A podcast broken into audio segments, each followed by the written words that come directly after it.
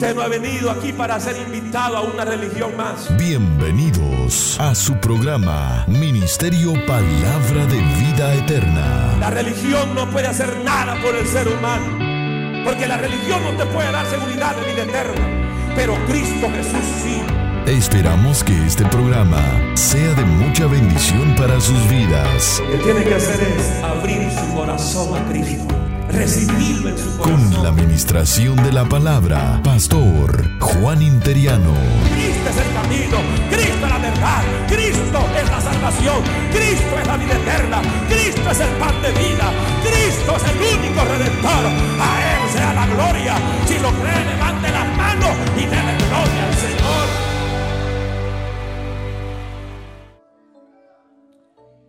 En la vida hay momentos difíciles. Cristo dijo, en el mundo tendréis aflicciones, pero confiad, yo he vencido al mundo. Y el enemigo tratará de una forma o de otra de llevarte al horno de fuego de la prueba para ver de qué estás hecho. Y usará eso para meterte temor, miedo. Y esto me hace recordar de aquel hombre que vino de Europa y llegó a Nueva York, los Estados Unidos, en el año 20, donde había una gran depresión económica en esta gran nación. Y todo el mundo hablaba de miedo, de temor. ¿Qué va a pasar? ¿Qué va a suceder? Las cosas se han puesto difíciles. Y cuando llega la crisis económica, la depresión, el problema es que nadie quiere comprar ni vender, hermano. Ustedes se recuerdan los años pasados cuando hubo la, depresión económica acá. Uno iba al mall y la gente, hermano, uno viraba dos, tres por allá y no andaban comprando, andaban haciendo ejercicio. Aprovechando el calorcito. ¿Cuántos se recuerdan de eso, hermano? Y eso más trae el declive a una economía. Pero este hombre, aunque no era un estudioso ni un profesional, él lo que sabía hacer eran sándwiches. Y él todas las mañanas se levantaba temprano, preparaba todo lo que necesitaba para sus sándwiches y se iba para la calle a venderlos.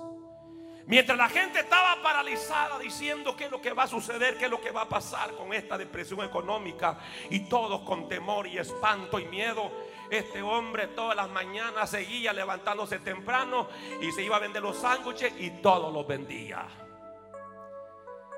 De manera que dijeron, bueno, ¿y este por qué no se detiene, sino que sigue en su negocio y le está yendo bien?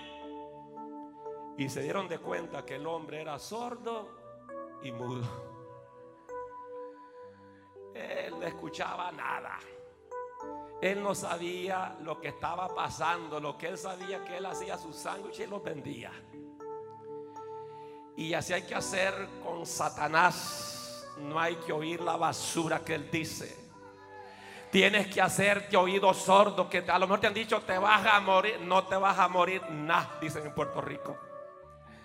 No te vas a morir para nada. Dios está contigo. Has oído sordo a todo lo que el diablo te dice. Porque el Dios que tenemos es un Dios que puede levantarnos aún del foso de los leones. Es un Dios que puede levantarnos aún del horno de fuego. Alguien dice, yo creo esa palabra. Yo creo esa palabra. Si lo cree, dale el mejor aplauso al Señor.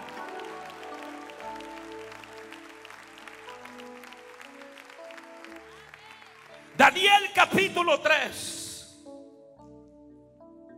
versículo 14. Abre tu corazón. Yo ya quiero orar por ti. Y abre tu corazón para oír la voz de Dios en esta hora. Daniel capítulo 3, versículo 14. En adelante dice, lo tienen amados. Habló Nabucodonosor y les dijo, es verdad, Sadrach, Mesach y Abednego, que vosotros no honráis a mi Dios, ni adoráis la estatua de oro que he levantado. Ahora pues estáis dispuestos para que oír, al oír el son de la bocina, de la flauta, del tamboril, del arpa, del salterio, de la zampoña y de todos los instrumentos de música, os postréis y adoréis la estatua que he hecho. Porque si no la adorareis, en la misma hora seréis echados en medio de un horno de fuego ardiente. Y que Dios será aquel que los libre de mis manos. Sadrach, Mesach y Abednego respondieron al rey Nabucodonosor diciendo: No es necesario que te respondamos sobre este asunto. He aquí nuestro Dios a quien servimos puede librarnos del horno del fuego ardiente. Estos tenían enfermas que no los iban a echar al horno. Y de tu mano, oh rey, nos librará. Y si no, en otras palabras, si tenemos que ir al horno de fuego, sepas, oh rey, no serviremos a tus dioses, ni tampoco adoraremos la estatua que has levantado. Entonces Nabucodonosor se llenó de ira y se demudó el aspecto de su rostro contra Sadrach, Mesach y Abednego y ordenó que el horno se calentase cuántas veces más. ¿Cuántas, hermanos? Siete veces más de lo acostumbrado. Y mandó a hombres muy vigorosos que tenían en su ejército que atasen a Sadrach, Mesach y Abednego para echarlos en el horno de fuego ardiente. Entonces estos varones fueron atados con sus mantos, sus calzas, sus turbantes y sus vestidos. Y fueron echados dentro del horno de fuego ardiente. Y como a la orden del rey era apremiante y lo habían calentado mucho, la llama del fuego mató a estos oficiales que habían alzado a Sadrach, Mesach y Abednego al horno. Y estos tres varones, Sadrach, Mesach y Abednego, cayeron atados dentro del horno de fuego ardiendo. Entonces el rey Nabucodonosor se espantó y se levantó apresuradamente y dijo a los de su consejo, ¿no echaron a tres varones atados dentro del fuego? Ellos respondieron al rey, es verdad, oh rey. Y él les dijo, he aquí, yo veo cuatro varones sueltos que se pasean en medio del fuego sin sufrir ningún daño. Y el aspecto del cuarto es semejante a hijo de los dioses.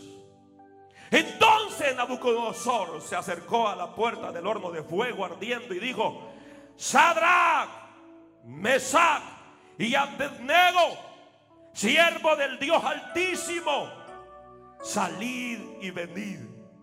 Entonces Sadrach, Mesach y Abednego salieron de en medio del fuego. Y se juntaron los sátrapas, los gobernadores, los capitanes y los consejeros del rey para mirar a estos varones como el fuego no había tenido poder alguno sobre sus cuerpos, ni aún el cabello de sus cabezas se habían quemado. Esto es para que dé un fuerte gloria a Dios, hermano. Sus ropas estaban intactas. Aleluya, diga, aleluya. Ni siquiera olor de fuego tenían. Mira el Dios que usted tiene.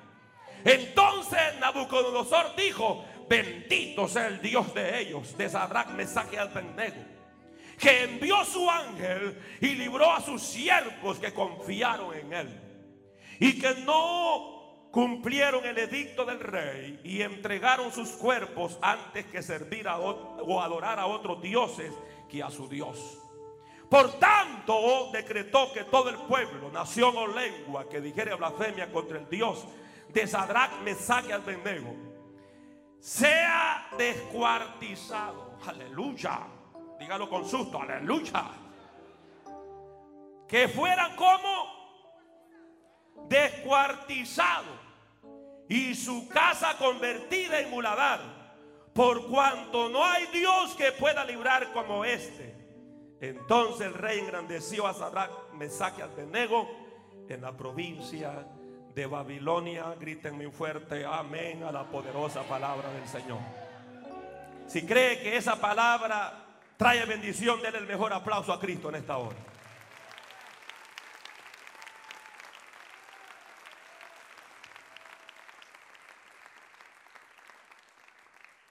Creyentes a prueba de fuego. ¿Cuál es el título de esta hora del mensaje? Hemos leído una porción, de hecho una porción muy abundante, donde en todo este episodio se nos habla precisamente de esta historia de estos tres jóvenes que servían al Dios vivo. Creo que es una historia motivante una historia, hermano, de mucho impacto que hoy hemos dado lectura.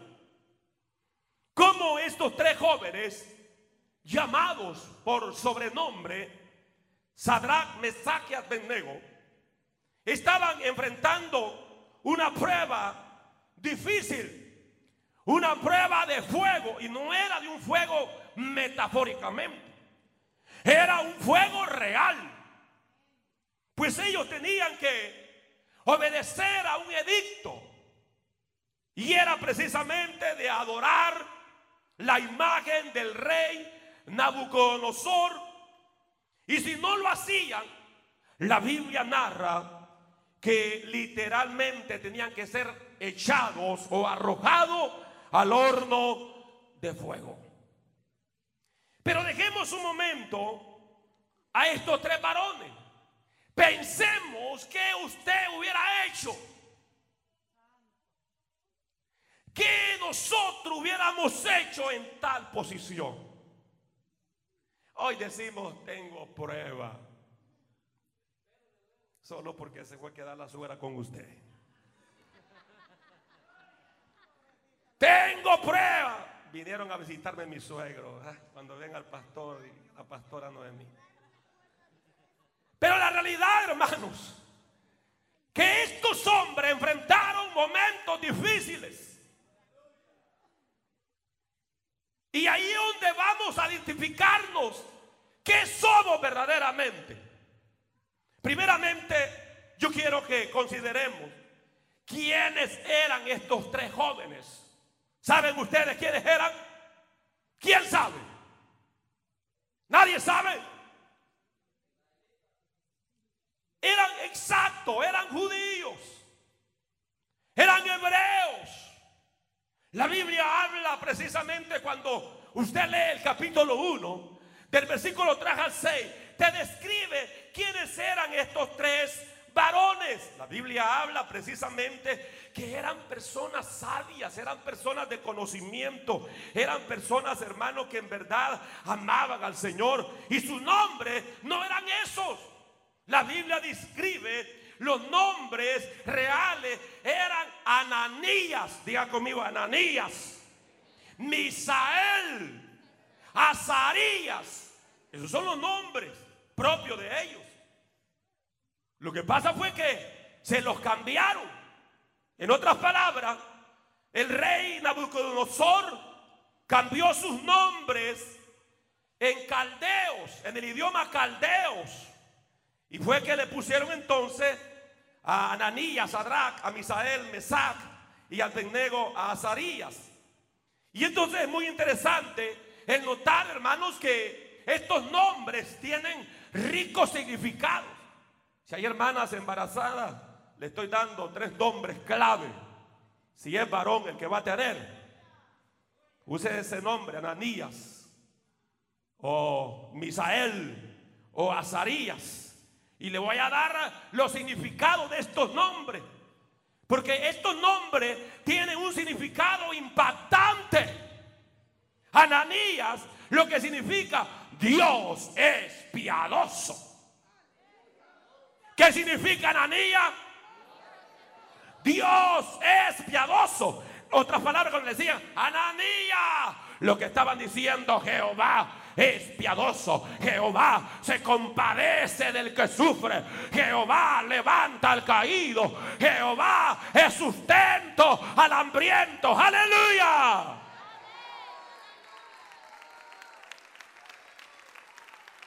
Si le van a aplaudir al Señor, únanse y déselo fuerte a Él.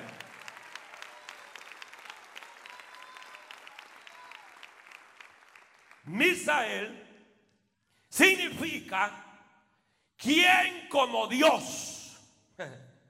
¿Quién como Dios? Mire los nombres de estos hebreos, hermano. Y Azarías significa Jehová ha ayudado. Impresionante los nombres de estos jóvenes. Y por eso fue que el rey Nabucodonosor quiso, primeramente, tratar de cambiar los nombres para de esa forma cambiar su personalidad. Lo que no sabía el rey, que le podía cambiar sus nombres, pero no su personalidad. Le podían poner imágenes, pero no iban a cambiar de Dios. Podían ponerles otra fe, pero la fe que ellos tenían en el Dios verdadero la iban a retener.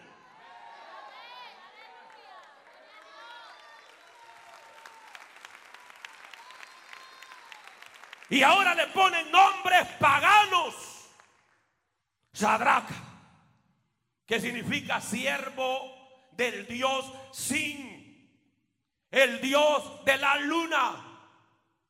Ahora, ahora note bien que se le da este nombre precisamente a Ananías. A Ananías se le da ese nombre, se le pone ese nombre, siervo del Dios de la luna. Y luego a Misael se le da el nombre de Mesac, eh, que significa quien como Acú, Dios pagano de Babilonia. Y Abednego, siervo de Nebo, Dios principal de los babilonios. Aunque ellos con los nombres que ahora le habían cambiado, estaban proclamando otro nombre, pero en el corazón llevaban al Dios vivo. Porque aunque el diablo quiera alejarnos de Dios, nada podrá separarnos del amor que es en Cristo Jesús. Ni lo alto, ni lo bajo, ni espada, ni cuchillo, ni principado, ni potestades, ni hambre, ni desnudez, ni persecución. Nada podrá separarnos del amor de Dios que es en Cristo Jesús. Alguien puede alabar a Dios, hermano.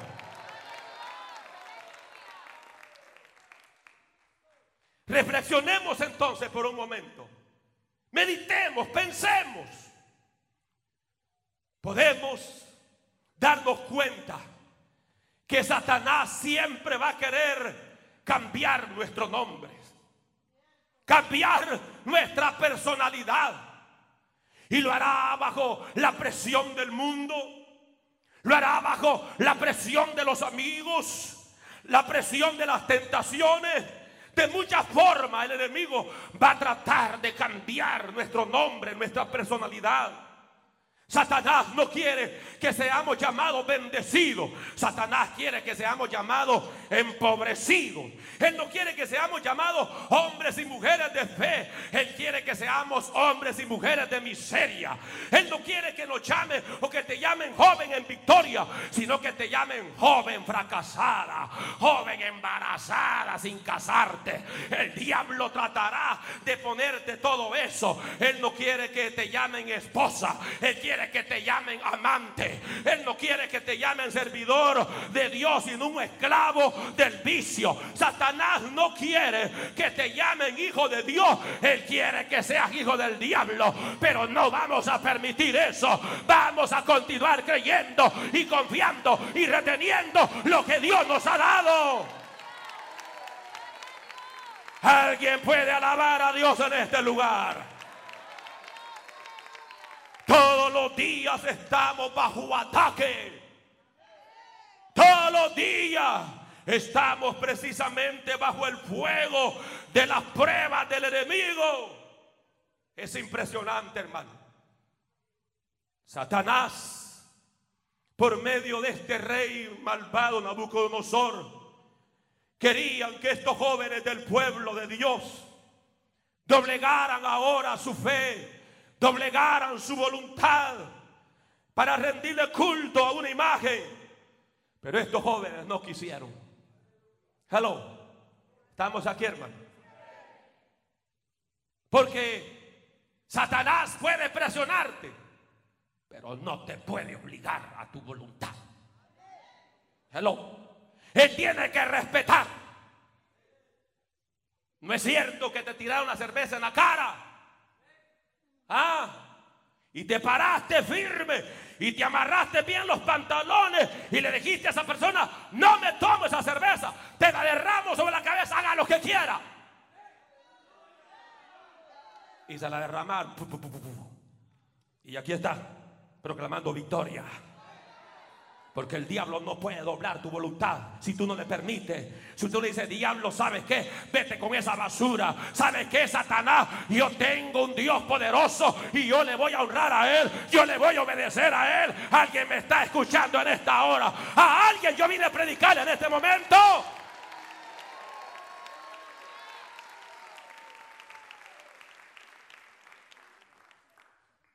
Ellos estaban dispuestos a ir al horno de fuego. Ellos estaban dispuestos a morir, pero no doblegar su voluntad. Veamos, hermano, por medio de la palabra de Dios, nosotros los creyentes estamos expuestos a la prueba. ¿Cuántos tienen prueba, hermanos? Y si no tiene, dígame qué hace para no tener. Todos tenemos que enfrentar pruebas, momentos difíciles. Pero ¿cómo nosotros podemos mantenernos firmes? ¿Cómo nosotros, hermanos, no vamos a doblegar nuestro corazón, nuestra voluntad, a pesar de la presión del mundo? A pesar de la presión satánica en primer lugar, sobre todo, un creyente que está puesto bajo, bajo esa prueba de fuego, no vive de decisiones, sino de prioridades. ¿De qué vive este creyente? De prioridades, no de decisiones.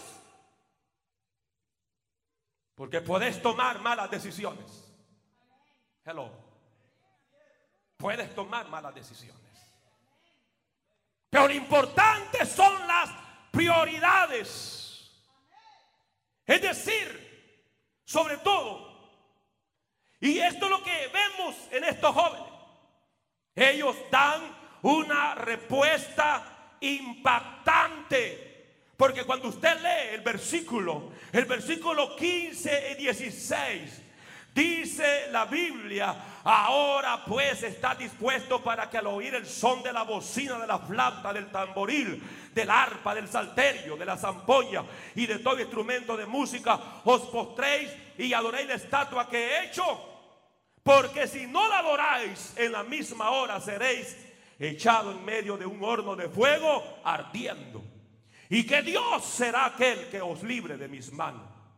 Sadrach, Mesach y Abednego respondieron al rey Nabucodonosor diciendo, no es necesario que te respondamos sobre este asunto.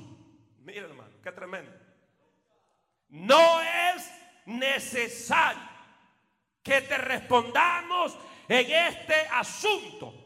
Lo que le está diciendo es, es decir, no tenemos nada que decidir.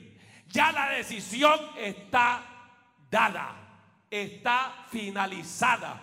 Nosotros sabemos lo que vamos a hacer y ya está determinado, porque no estamos bajo decisión, sino bajo prioridad. Y nuestra prioridad es ser fiel al Dios que nos salvó, al Dios que nos liberó. Nuestra, nuestra prioridad es Dios sobre todas las cosas. A su nombre. A su nombre. ¿A cuántos creyentes Satanás los pone en una encrucijada?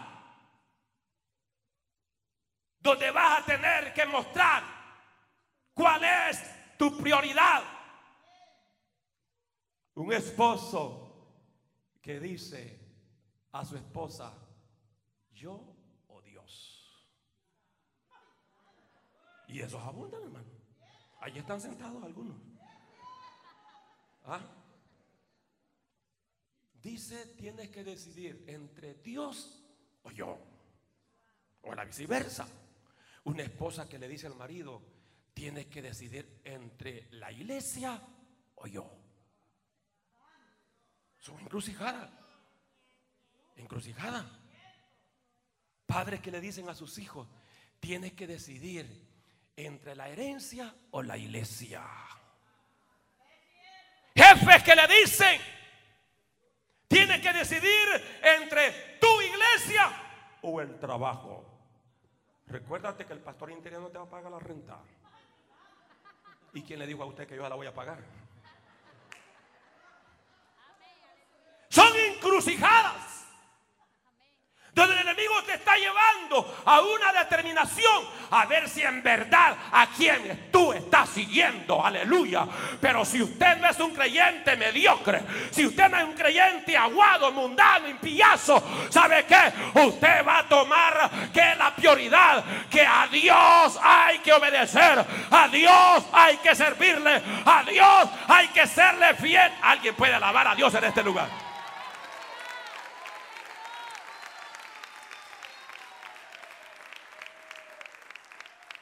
Seguir a Cristo no es una decisión, es una prioridad. No tenemos otra opción de vida. ¿Ah? Señor, dijo Pedro, ese mensaje que te echaste estaba muy pesado. Todos se fueron.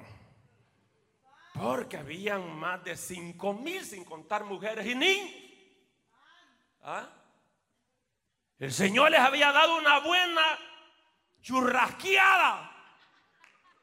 Churrasco argentino. ¿Ah? Le había dado de comer, dice la Biblia. ¿Está conmigo, hermanos? ¿Por qué me ven raro, pues? Les había dado de hartar. Y el Señor les dijo, bueno, bueno, bueno, bueno, vamos a ver quién es la prioridad, pues, los frijoles, el arroz, la tortilla o la vida eterna. ¿Ah? Vamos a ver, pues, quién en verdad se ha determinado y tiene por prioridad que yo soy el dador de la vida. Vamos a ver, ustedes me siguen, les digo, porque les he dado de hartar. Imagínense, hermano, que usted me visite después que le doy una buena comida. Le digo, hermano, usted me visitó porque le di de hartar. Y usted va a venir porque le doy de hartar. Usted dice, qué mal creado el pastor. ¿Ah? Pero note bien que aquellos estaban por decisión, no estaban por prioridad. Y comenzaron a abandonar al Señor. Y todos dijeron, no, esto está fuerte. No, no, mujer, vámonos, vámonos, vámonos, vámonos. Y todos agarrando sus tiliches, sus, sus chunches, sus maletas, sus petacas. Y se fueron. Y otra vez quedó vacía la congregación. Y le dicen, Pedro, Señor, todos se fueron. Dura es tu palabra. Y ustedes le dijo, también se quieren ir. Váyanse charlatanes, le dijo. Esa es versión Juan Interiano. Váyanse. Eso es lo que quiere. Pero Pedro no estaba por decisión, estaba por prioridad. ¿Sabe lo que dijo Pedro? Señor, pero ¿a quién iremos? Solo tú tienes palabra de vida eterna. Alguien puede levantar las manos y dar gloria a Dios.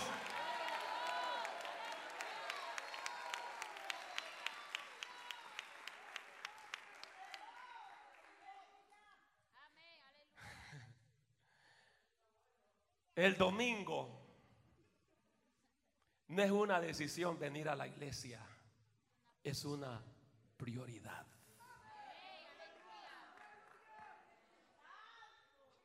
Día martes y viernes no es una decisión estar en la iglesia, es una prioridad.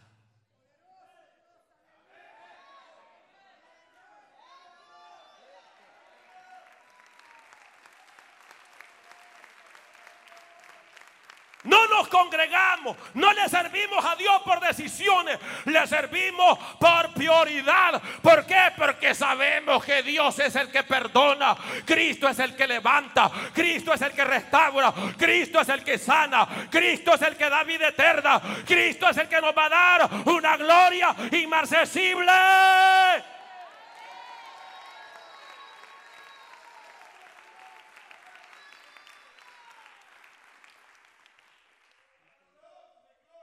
Versículo 17 nos habla de un detalle muy importante, en segundo lugar.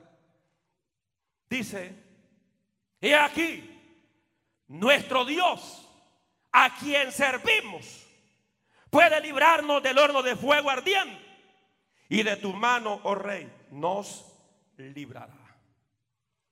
Un creyente que está a prueba de fuego es una persona de una fe firme. Diga conmigo una fe firme. Una fe. Una fe firme. Firme. Que dice, estoy pasando los momentos difíciles, pero Dios está conmigo. Ah. Y el doctor dice que ya no hay medicina para mí, pero mi Dios es Jehová Rafa. Él es mi sanador. Dicen que tengo que echarme en cama a esperar la muerte, pero yo como quiera sigo alabando al Señor y estoy en la iglesia, voy a seguir alabando, voy a seguir sirviendo donde puedo liderar, donde puedo predicar la palabra del Señor, porque yo sé que mi Dios vive, que Él reina para siempre y que Él es mi sustento, aleluya.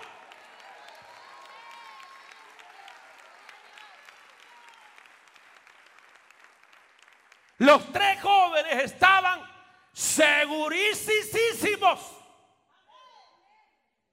que Dios los iba a qué? Ayudar. Estaban seguros de eso. Eso es lo, que te lleva a la fe firme. La fe firme todo lo cree, todo lo soporta, todo lo espera. Aleluya. Dicen amén, hermanos. Ellos estaban seguros de eso. Que Dios los libraría de la mano del rey. Ellos tenían esa fe. Eso dice el versículo 17, hermano. ¿Eh? He aquí nuestro Dios a quien servimos. Dios poderoso, Dios majestuoso, Dios glorioso. Amén. Él puede librarnos del horno del fuego ardiente. Y de tu mano, oh rey, nos librará. Eso es fe, hermano. Hello. No, pero hasta allí todo está bien. La cosa es cuando usted siente que mantiene esa fe firme, pero que no está viendo los resultados que usted está esperando. Y usted dice, no, pero es que me encontraron el colesterol a 250 y le he orado al Señor y yo veo que ya subió a 260, al rato me da un ataque al corazón eh, o derrame cerebral y usted comienza y no veo resultados. Y Dios diciendo, no ve resultados porque no dejas de comer colesterol.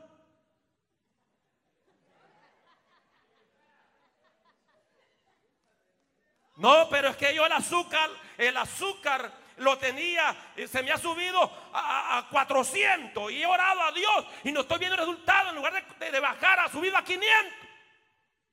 Y Dios dice, pero que estás tomando soda. Y tú le dices, sí, Señor, pero son dietéticas, es lo mismo, tienen azúcar siempre. Son más dañinas. Ay, le estoy desarmando el negocio ya.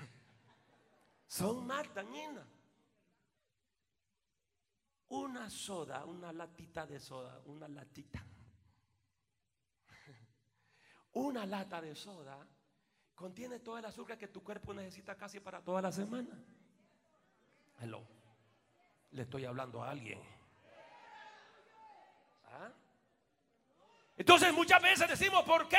hay cosas que no es el diablo, hay cosas que nosotros mismos estamos provocando para complicarnos. Pero en este caso, estos varones, hermanos, no estaban complicando la situación. Ellos mantenían la fe firme de que Dios los iba a librar de la mano del rey.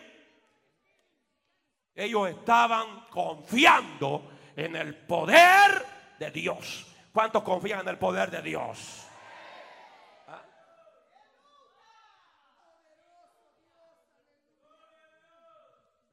Ellos sabían que les podían dar la espalda a lo mejor sus amigos. Ellos sabían perfectamente que aunque todos los abandonaran, pero Dios nunca los iba a abandonar. Y eso es lo precioso, hermano. Llega el momento donde el creyente se puede sentir abandonado de todo mundo, pero Dios nunca te va a desamparar. Dios nunca te va a dejar. Yo estaré con vosotros, dijo Cristo, todos los días hasta el fin del mundo.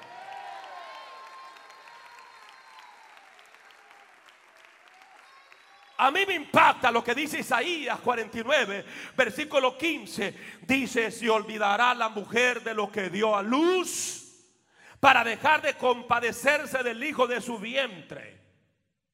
Y si lo hay. Hay mujeres endemoniadas que dan a luz y envuelven a su niño en una bolsa plástica, lo tiran en un basurero. Dios en su misericordia permite que ese niño llore, llega alguien lo recoge. Es impresionante, hermano.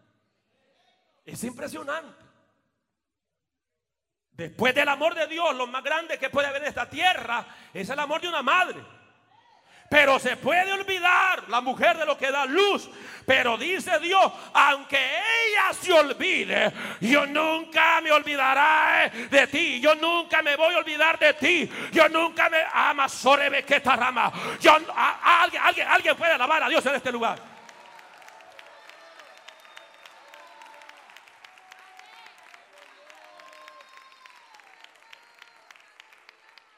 Hay una fortaleza en nuestra vida como creyentes, como cristianos. La fortaleza que tenemos se llama fe. Diga conmigo fe. Diga conmigo fe.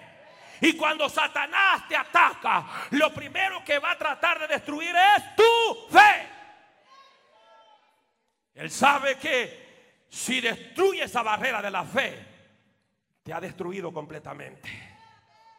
Y eso es lo que el enemigo tratará siempre de derribar esa primer fortaleza en nuestra vida, nuestra fe. Él tratará de sembrar duda, de inseguridad, de incertidumbre. Amén. Pero sabes que tú tienes que mantenerte firme en la fe. Aunque Satanás te diga ya te derribé. Dile Satanás estoy derribado pero no destruido. Aunque Satanás te diga que está siendo perseguido. Dile diablo es cierto pero no estoy desamparado. Aleluya. Aunque Satanás te diga te tengo enfermo dile sí, pero Dios es mi sanador. Aleluya. Alguien, alguien, alguien puede alabar a Dios en este lugar.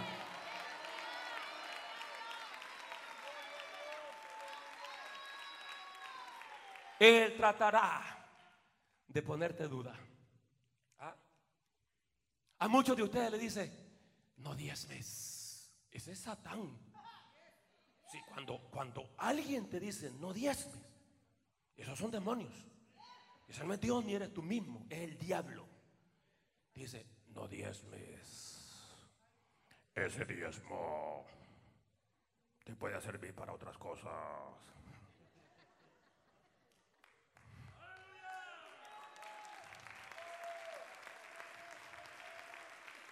Cuidado, criatura, te dice Satanás, no diezmes. Si diezmas no te va a alcanzar para lo demás. No vas a salir con tus gastos. No vas a poder pagar la renta, no diezmes. No vas a poder comprar comida. ¿Sabe qué? Hoy hay culto, no vayas al culto, dice Satanás. Pide al jefe hora extra de trabajo. Hoy es martes, además es culto de oración. ¿Qué vaya a hacer? Aquí con el martillo en la mano y el serrucho en la mano puede estar orando. Así que tú necesitas más ingreso. Pide más horas de trabajo. No vayas al culto. Hoy es viernes. ¿Para qué? No vayas. Aumenta tu salario. Aumenta tu ingreso. Y ahí está el diablo, hermano. A muchos de ustedes les ha hablado.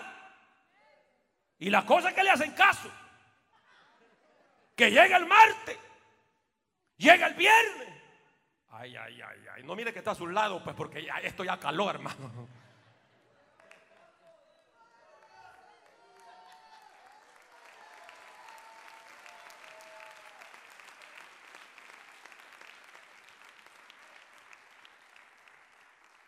Y el diablo hablando, tratándote de robarte, de derribar tu fe. Hello, ¿cuánto estamos aquí? Y el diablo te dice, mira, así como vas, te estás portando muy religioso, muy fanático.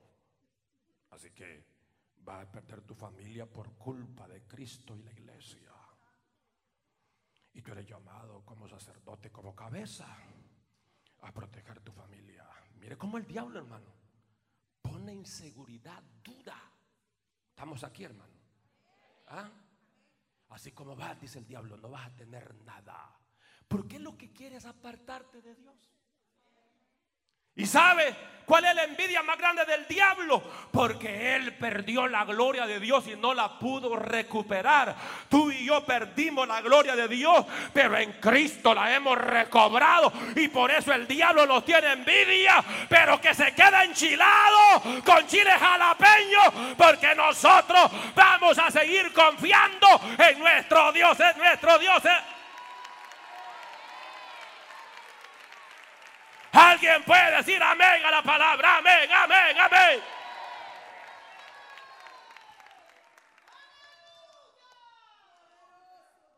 Cuando usted tiene esa fe firme, usted sigue adelante, hermano. Y sí, sí llega la debilidad. Sí, sí, hermano. Yo he estado pasando un colapso con mi salud que el diablo pensó que ya me había tirado. Ya te tiré. Tenés una vértebra quebrada en tu columna. Tenés espasmo muscular en la zona cervical, dorsal, en la otra zona que hasta me fue el nombre ya. Toda tu, toda tu espalda llena de nudo muscular. Ahora sí, tomate un tiempo. Y de buena manera me lo dijo el médico, tomate dos meses. Solo ahí, un tiunto, no tiunto, los domingos con los hermanos. Descansa, descansa ya, descansa ya. Y Dios me dijo, no, ese descanso no es el que vas a tomar. El descanso que vas a tomar es reconocer que yo soy tu pastor y nada te falta. Alguien puede alabar jamás, ojalá ya.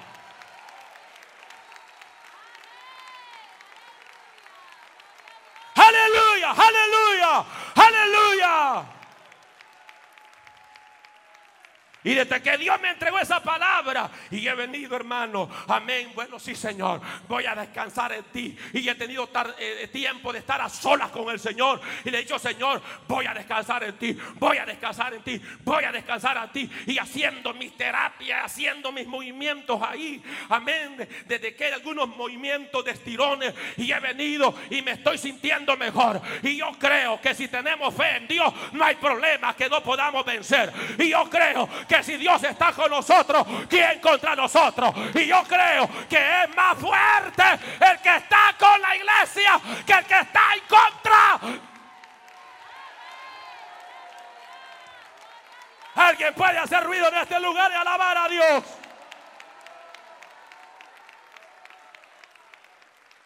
Y esto es lo lindo del Evangelio. Aquí no somos espectadores. No, porque es el pastor y el pastor todo le va de maravilla. No. Si a ti te perturban dos, dos demonios, a mí me perturban dos mil. ¿Ah?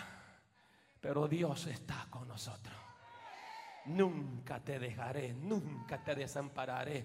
No te voy a dejar huérfano, no te voy a dejar desamparado, no te voy a dejar sin papá. Aleluya, yo voy a estar contigo en las buenas, en las malas, en la escasez, en la abundancia, en la salud, en la enfermedad. Cuando el matrimonio está bien, está mal. Cuando la familia tiene problemas o no tiene problemas, Dios está con sus hijos, Dios está con su pueblo.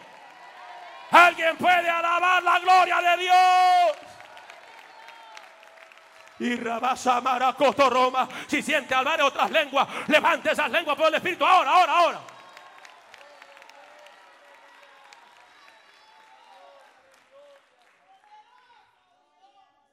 Finalizo en esta hora el versículo 18.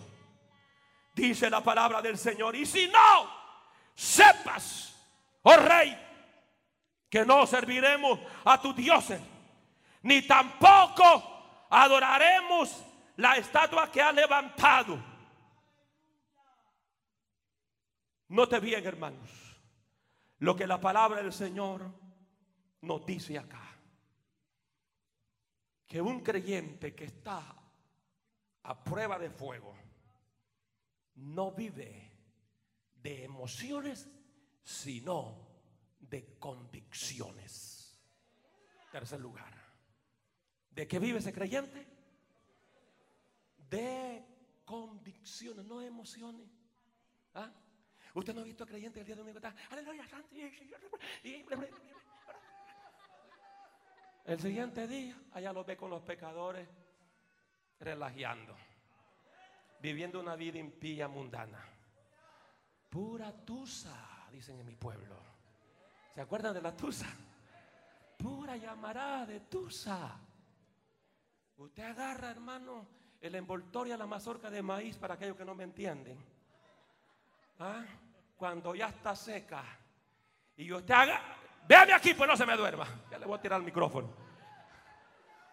Cuando, cuando usted, cuando usted, cuando usted agarra, hermanos, la tusa, una, unas 30 tusas al volcancito, le enciende un cerillo y la gran llamarada. Pero al minuto no hay nada. Y así son los creyentes emocionales.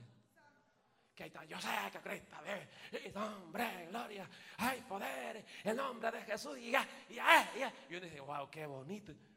Pura llamarada de tus, hermano. Viene el momento de la prueba y el hermano ya se le poncharon las llantas. ¿Ah? ¿Y qué pasó con tal hermana? Pues, no, no, no, pues le llegó la prueba y usted sabe.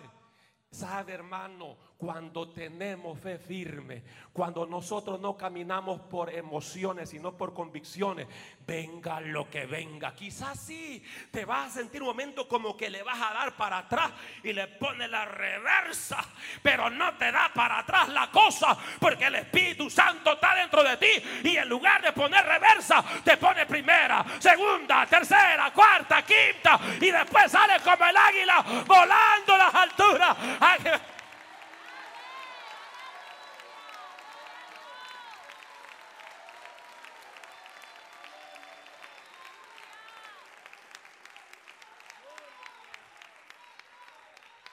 Nosotros no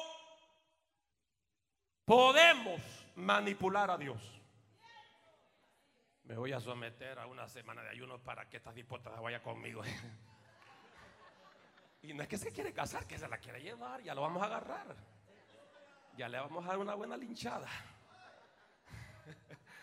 ¿Ah? Y creen que a Dios lo podemos manipular o comprar con una semana de ayuno. ¿Ah? No, hermano. Dios es absoluto. Dios es soberano. Me, estoy, dando a entender, hermano. ¿Ah? Y estos jóvenes estaban conscientes que en Dios estaba la decisión de salvarnos del horno de fuego o de no salvarnos. Hello. Hello. Qué silencio. ¿Ah? Porque nosotros no, así Señor, así, así quiero que me lo haga Señor, así Señor, así y así y así. Y dice, calmate, dice Señor. La decisión es mía. ¿Ah? Y estos no estaban conscientes. Si Él quiere librarnos, los va a librar. Y si no, la decisión está en Él. Pero como Job dijo, ¿qué dijo Job? Aunque Él me convirtiera en ceniza, no problem, dijo en inglés. No problema. ¿Yo comprende? No hay. Hoy he vendido bien inglesazo, hermano. Pastor habla inglés. Hoy es. Hoy es domingo. Dele un fuerte aplauso Señor.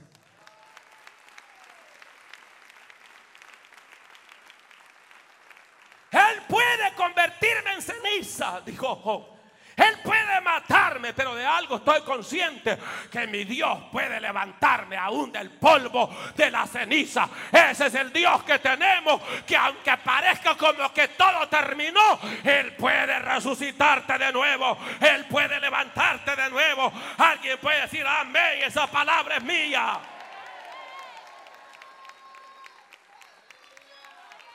Alaba al Señor, hermano, siento su presencia.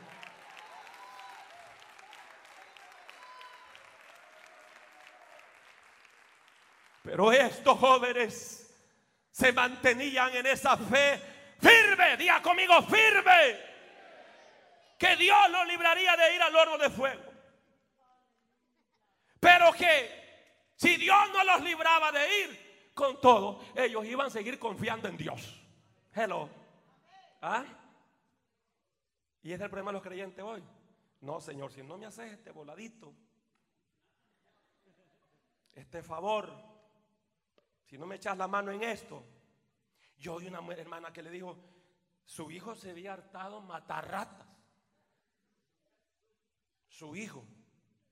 Y la hermanita viene y le dice, Señor, salva a mi hijo de la muerte, porque si no lo salvas, si no lo libras de la muerte, no te voy a servir. Yo dije, ya lo clavaste, le dije Ya le pusiste el último clavo al ataúd. ¿Cómo usted va a desafiar a Dios de esa manera? ¿Ve qué chulada? Qué precioso el niño. Qué bonitillo. Poniéndole condiciones a Dios. ¿Ah? Exacto, a las pocas horas tiró espuma, pum, se murió. ¿Ah? Dios no trabaja así. ¿Cómo que usted le va a poner condiciones a Dios? Ay, Señor, si me das este carro nuevo, te voy a servir. Si no, hasta aquí llegué de creer en ti. Vaya, dice el Señor. Qué hermosura. ¿Ah? Dios sigue siendo Dios sin usted y sin mí.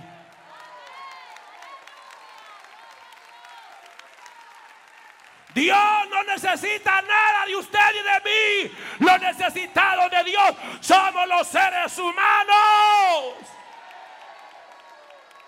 Alguien puede alabar a Dios haciendo ruido en este lugar.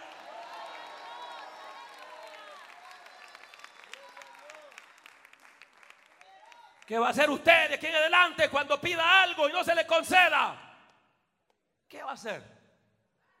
Seguir confiando. Ese fue el problema de Naamán. Naamán como era un tipo general que tenía billete, tenía cuello, tenía autoridad. Y dijo, viene el profeta que, que ore por mí. Y viene el profeta, lo manda a bañarse al río más lodoso. Al Potoma lo envió. Al más lodoso, más pestilente, sucio. ¿Ah? Y dijo nada más, no hombre, ¿cómo, ¿cómo este profeta se atreve a hacer esto con esta gran elegancia? ¿Ah? Aquí no está tratando con un campesino analfabeto, es el general Naamán. Él sabe lo todo. ¿Cómo es posible? Yo pensé que a lo mejor me iba a escupir y me iba a dar unas dos cachetadas, váyase sano.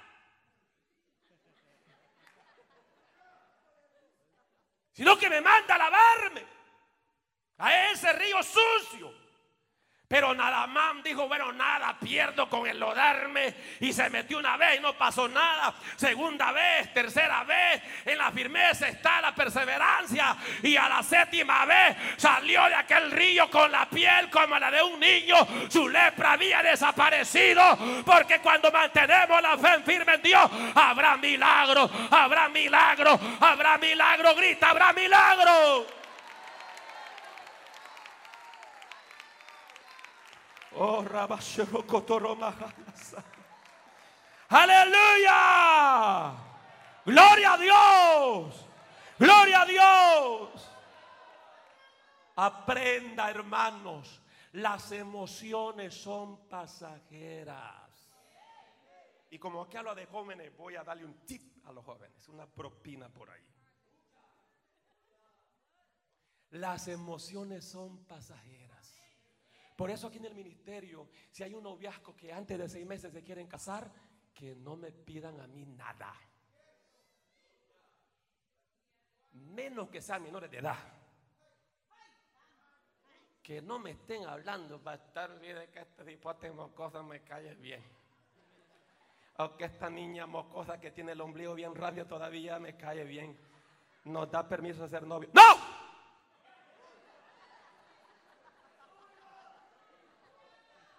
Dije, no. ¿Cómo dije, Los padres dicen.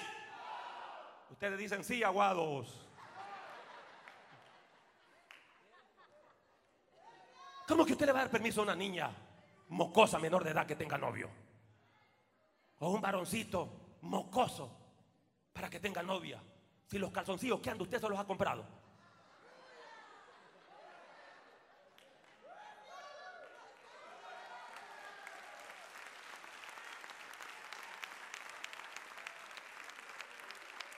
Y es una etapa muy emocional.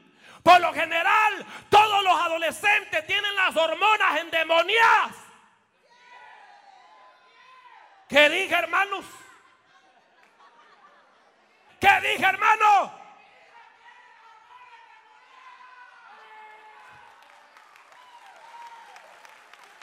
Tienen las hormonas endemoniadas. Ya estoy predicando, hermano. Loca se pone. Ay, no, si tantito cumple 18 años me voy de la casa. ¡Que se vaya!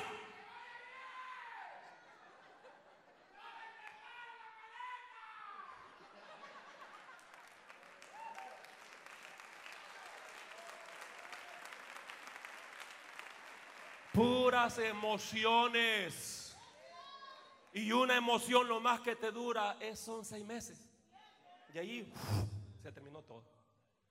Por eso es que muchos que entran a compromisos serios como de noviazgo, matrimonio a temprana edad, eso no sirve. Porque puras emociones. Y después está la vieja loca que ya tiene tres o cuatro hijos diciendo, hay una etapa que me la salté. ¿Y quién te dijo que te la saltara pues? Vieja loca, bayunca.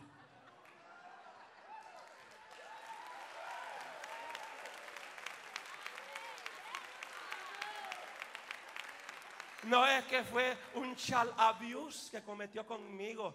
Eh, como yo era una niña toda me embobón, déjate de cuento. Lo que pasa es que las hormonas las tenías endemoniadas. Y te dejaste llevar por las emociones cuando son cosas que no tienen que ser por emociones, sino por decisiones firmes. Por convicciones firmes. Estamos aquí, hermano. Es como esa hermana que dice, me voy a casar con tal persona. No le sirve al Señor, pero usted va a ver, pastor, yo lo voy a cambiar. Ajá. Ajá. ¿Tiene poder usted para cambiar? ¿Ah? Y le voy a dar un consejo a las hermanitas. Porque aquí estamos hablando de jóvenes. Ya deja a los viejos a un lado. Al pastor viejo ahí dejémoslo a un lado. Hoy estamos con los jóvenes. Si tiene un adolescente ahí, dígale, esto es contigo, dígale. Con ella el joven ahí. Esto es contigo, ahora. ¿Ah? Dios nos compara a nosotros no como las gallinas. La Biblia no dice que somos como la gallina, somos como las águilas o el águila. ¿Qué? Somos como las águilas porque andamos en altura con Dios. Pero se dice, y este es un consejo para las hermanitas que tienen 15 años y quieren casar, pero que mejor espere otros 5 años a que por lo menos un título de enfermera. Se dice que la águila, cuando van a entrar ya a un compromiso, porque el águila tiene algo peculiar, y es que el águila se une con una sola pareja para toda la vida. Por ejemplo, yo tengo 33, 33 años de casado con la misma viejita.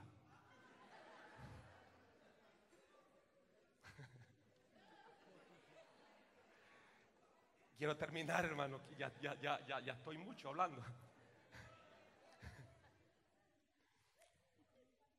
Entonces, eh, eh, cuando ya van a entrar a esa relación, el águila, la águila, no el águila, la águila, o sea, la hembra, la águila, sube a la altura, pero bien alto, con un pedazo de madera, trozo, un palo, como usted quiera llamarle, y sube. Entonces, el águila que se quiere casar con ella, la sigue, pero tiene que estar eh, más bajo de altura. Entonces viene la águila, le suelta el palo. Y cuando viene en el aire, el águila, el macho, la caza, la agarra. Y luego viene y se lo hace otra vez el experimento. Sube otra vez a la altura, le suelta el, el trozo de una manera más corta, despacio, y si el, haga, el águila varón macho la agarra por segunda vez. A la tercera vez de las pruebas. Y la tercera vez que le hace la otra prueba y el, el águila lo agarra, el macho lo agarra, entonces se unen como pareja. Y yo me preguntaba, ¿por qué la, la águila, la águila le hace esa prueba al águila? ¿Por qué? Porque, y me puse a pensar, que la comida ellos lo logran a través de la cazaría. Entonces, si el águila, el macho es un aragán aguado que no agarre el palo,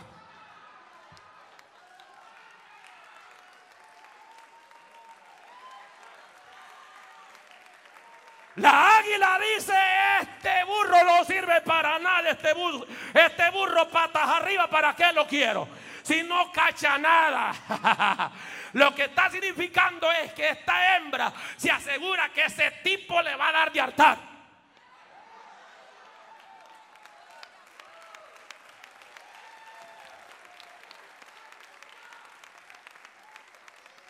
Así es que hermanita, cuando usted llegue a la edad de casarse, haga la prueba si a ese le gusta el trabajo o no.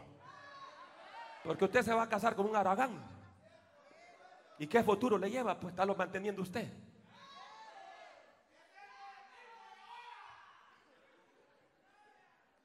Seguimos, hermano.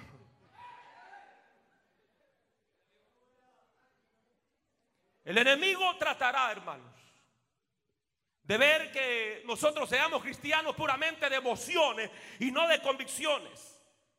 Pero la realidad es de que muchos creyentes siguen al Señor, le sirven al Señor pura emoción. Pura emoción. Tenga cuidado, asegúrese que no sea usted un creyente de emociones, sino un creyente de convicciones. ¿Ah? Hay creyentes que ahorita están en el campo de la feria desanimados porque le pidieron algo al Señor y Dios no se los concedió. Están desanimados. ¿Qué creyentes son esos? Emocionales.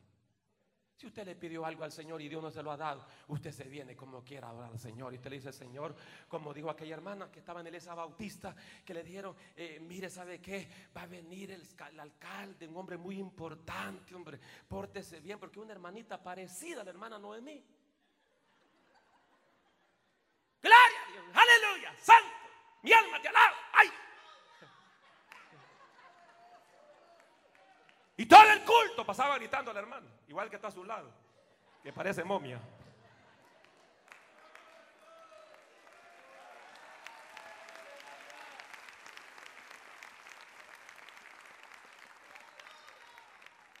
Y le dice el pastor, hermanita, mire, yo veo que usted no tiene zapatos. ¿Y sabe qué? le voy a comprar un par de zapatos para el próximo domingo. Nada más que le voy a pedir, no griten el culto. Vamos a tener una persona muy importante, al alcalde. Así que aguante, solo por ese culto nada más.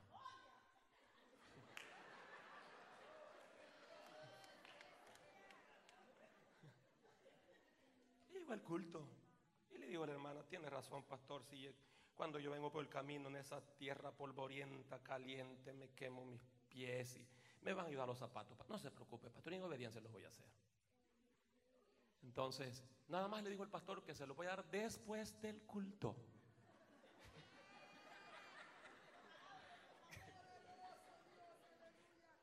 Y empieza, hermano, la alabanza. Y el hermano solo se aguanta. Como los machos. Y quería saltar un gloria. En el momento del mensaje. Y estaba un pastor pelón tipo Juan Interiano, hermano. Pentecostés de la cabeza hasta los pies. Y comenzó a hablar acerca de la redención. Y como Cristo nos había salvado. Y la hermana quería decir, ¡Ah, Y Dios nos libró del mismo infierno. Hasta que llegue el momento que ya no aguantó el oír de la bondad, del amor de Dios. Y se puso de pie y dijo, con zapatos o sin zapatos, gloria al Señor, alabado sea. Alguien puede alabar a Dios con problemas o sin problemas, con respuesta o sin respuesta. Alguien puede ponerse de pie y alabar y alabar a Dios.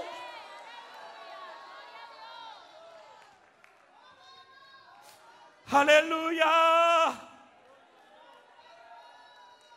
Un creyente, hermano, que tiene esa fe firme, ama a Dios y le sigue, pase lo que pase. Nadie se mueva, por favor, en el nombre del Señor. Versículo 23 al 28, con esto finalizo el capítulo 3. Habla y dice la Biblia, hermanos y estos tres varones, Adrán, Mesach y Benego, cayeron atados dentro del horno de fuego ardiendo. Entonces el rey Nabucodonosor se espantó y se levantó apresuradamente y dijo a los dos de su consejo, no echaron a tres varones atados dentro del fuego. Ellos respondieron al rey, es verdad, oh rey. Y él dijo, he aquí yo veo cuatro varones sueltos. Ellos entraron atados, pero ahora estaban sueltos. Porque el fuego de la prueba no viene para aniquilarte. El fuego de la prueba solo viene para romper algunas cosas que a lo mejor te están atando. El fuego de las pruebas solo viene para liberarte. Alguien diga, amén, amén. Vamos, alaba a Dios, alaba a Dios, alaba a Dios. Alaba abaso araba y rabaso terebekenda rabaso alaya. Aleluya. Aleluya. Ellos respondieron al rey, es verdad, oh rey. Y él dijo, he aquí yo veo cuatro varones sueltos que se pasean en medio del fuego sin sufrir ningún daño. Y el aspecto del cuarto es semejante al Hijo de los dioses. Jesucristo estaba paseándose con los tres jóvenes. Cuando estás en el horno de la prueba, en el horno de fuego, no estás solo. El Hijo de Dios está contigo. Jesucristo está contigo. Él está contigo. Él está contigo. Él se mueve. Él se mueve. Él se mueve para librarte. Él se mueve. Abasaba. Alguien levante las manos y a Dios. Aleluya, aleluya. Alaba, alaba, alaba, alaba que Él está aquí. Y se juntaron. Y se juntaron, dice. Aleluya.